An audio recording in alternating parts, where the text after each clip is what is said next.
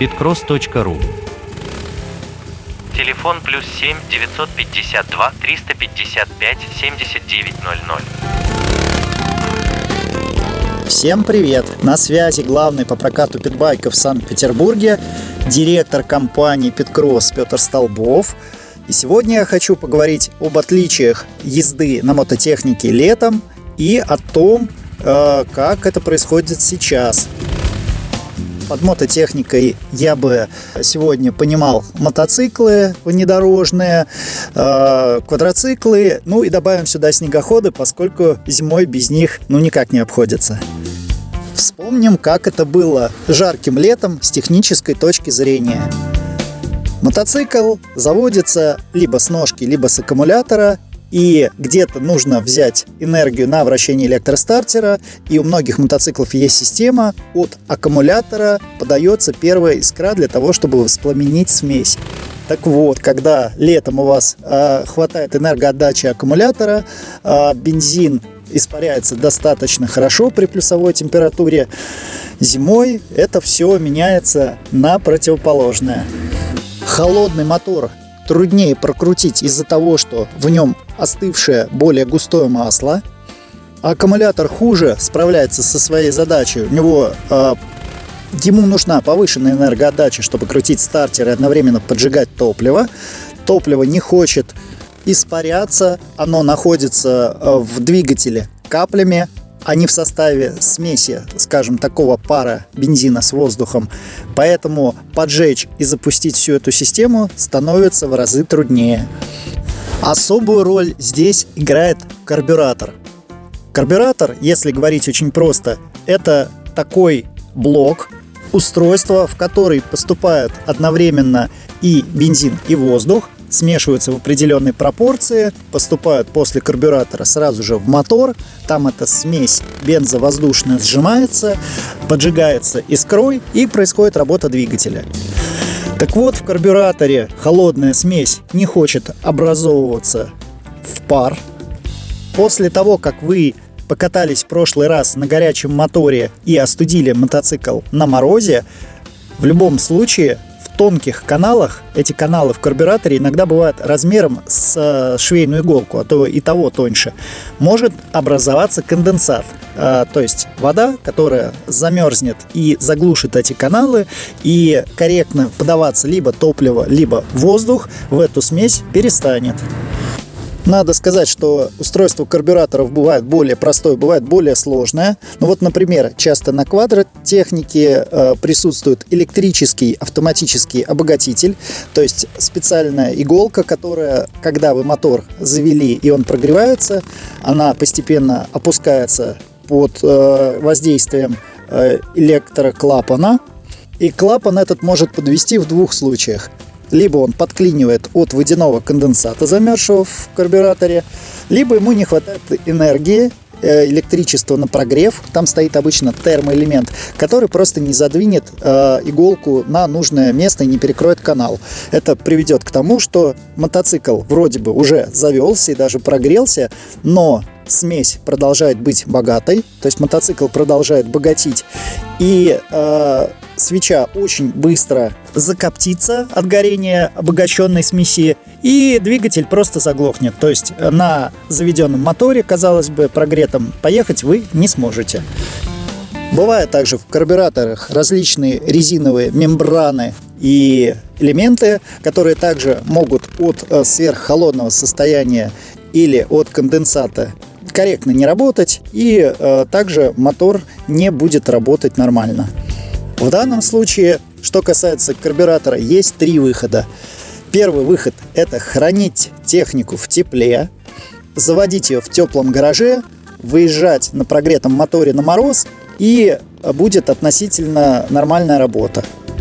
Второй момент – это если мотоцикл у вас живет и хранится в гараже холодном – то при выезде можно отдельно нагреть сам карбюратор. Лучше всего это делать термофеном, ну, не стоит это делать газовой горелкой. Это только в исключительных случаях, близко не поднося ее к устройству. Так вот, вы нагреваете карбюратор, он относительно штатно работает э, с момента запуска, потом прогревается весь мотоцикл, тепло от двигателя постоянно подогревает уже карбюратор, и техника работает у вас нормально, штатно. Ну и третий вариант, если вам нечем погреть карбюратор и мотоцикл у вас хранится в холоде, а ехать все-таки надо, а, тогда просто карбюратор должен быть максимально простым, без дополнительных прогревов и проверенный, что на морозе он работает. Следующая интересная ситуация. Допустим, мотоцикл вы выкатили из гаража, завели, ну, стоит сказать, что перед этим вы, допустим, на нем активно покатались. Двигатель у вас прогрелся, вы собираетесь ехать, а не получается. Ручка газа у вас примерзла, сцепление не выжимается, передачи не включаются. То есть основной враг зимой – это влага, которая превращается в жидкое состояние на горячем мотоцикле, парит, попадает во все щели уплотнения, потом там замерзает, и за счет того, что конденсат сковывает тросики и сами элементы управления, мотоцикл бывает потом не расшевелить. Опять же, идеальный вариант, чтобы у вас все хорошо работало, это сушить технику в отапливаемом гараже, ну или хотя бы, чтобы там был небольшой плюс заводиться в тепле и выкатывать технику на мороз уже в прогретом состоянии. Отдельно хочется сказать про ходовую часть и про тормоза. Масло в амортизаторах также имеет свойство замерзать. То есть, если вы хотите ездить полноценно на зиму, нужно заливать более жидкое масло в передние и задние амортизаторы. Если на штоке амортизатора или на штоках вилки у вас э, замерзли капельки воды, они довольно легко и спокойно могут э, порвать рабочую кромку сальника, и вилка у вас потечет.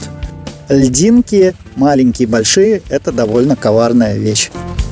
Что касается тормозов, то могут примерзнуть как сами колодки к тормозному суппорту, так и между диском и колодками образуется слой льда, особенно после прошлой хорошей активной покатушки по снегу. И какое-то время тормоза у вас не будут работать. То есть вы на них нажимаете, а толку нет, не тормозит. Опять же, от усердия притормозить могут порваться или потечь манжеты, которые находятся в тормозной машинке на руле или у ноги на заднем тормозе. Рецепт, опять же, одинаков теплый гараж, прогрев техники перед выездом. Отдельно я упомяну про пластиковые элементы. А, даже самый гибкий и качественный пластик на морозе становится более твердым и хрупким, соответственно. То есть, если а, в плюсовую температуру вы могли без последствий мотоцикл ронять даже на твердую поверхность, то далеко не факт, что где-нибудь в снегу или уронив мотоцикл на лед, вам не придется собирать осколки замерзшего пластика. Ну хорошо, мотоцикл вы завели, прогрели, он у вас нормально работает, вы поехали.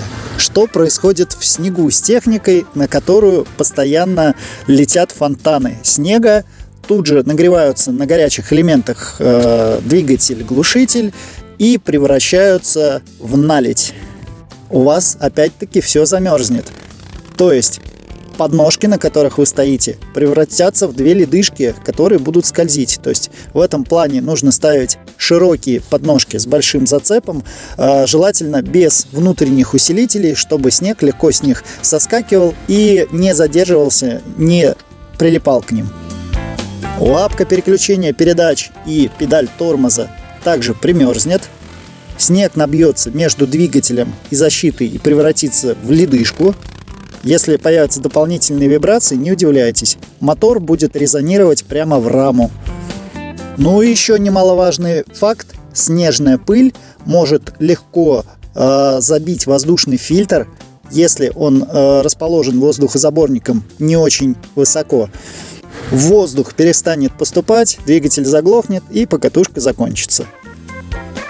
Так что к зимним условиям нужно готовиться заранее в теплом гараже – желательно учитывать, где у вас намерзнет лед на технику и защищать мотоцикл от намерзаний.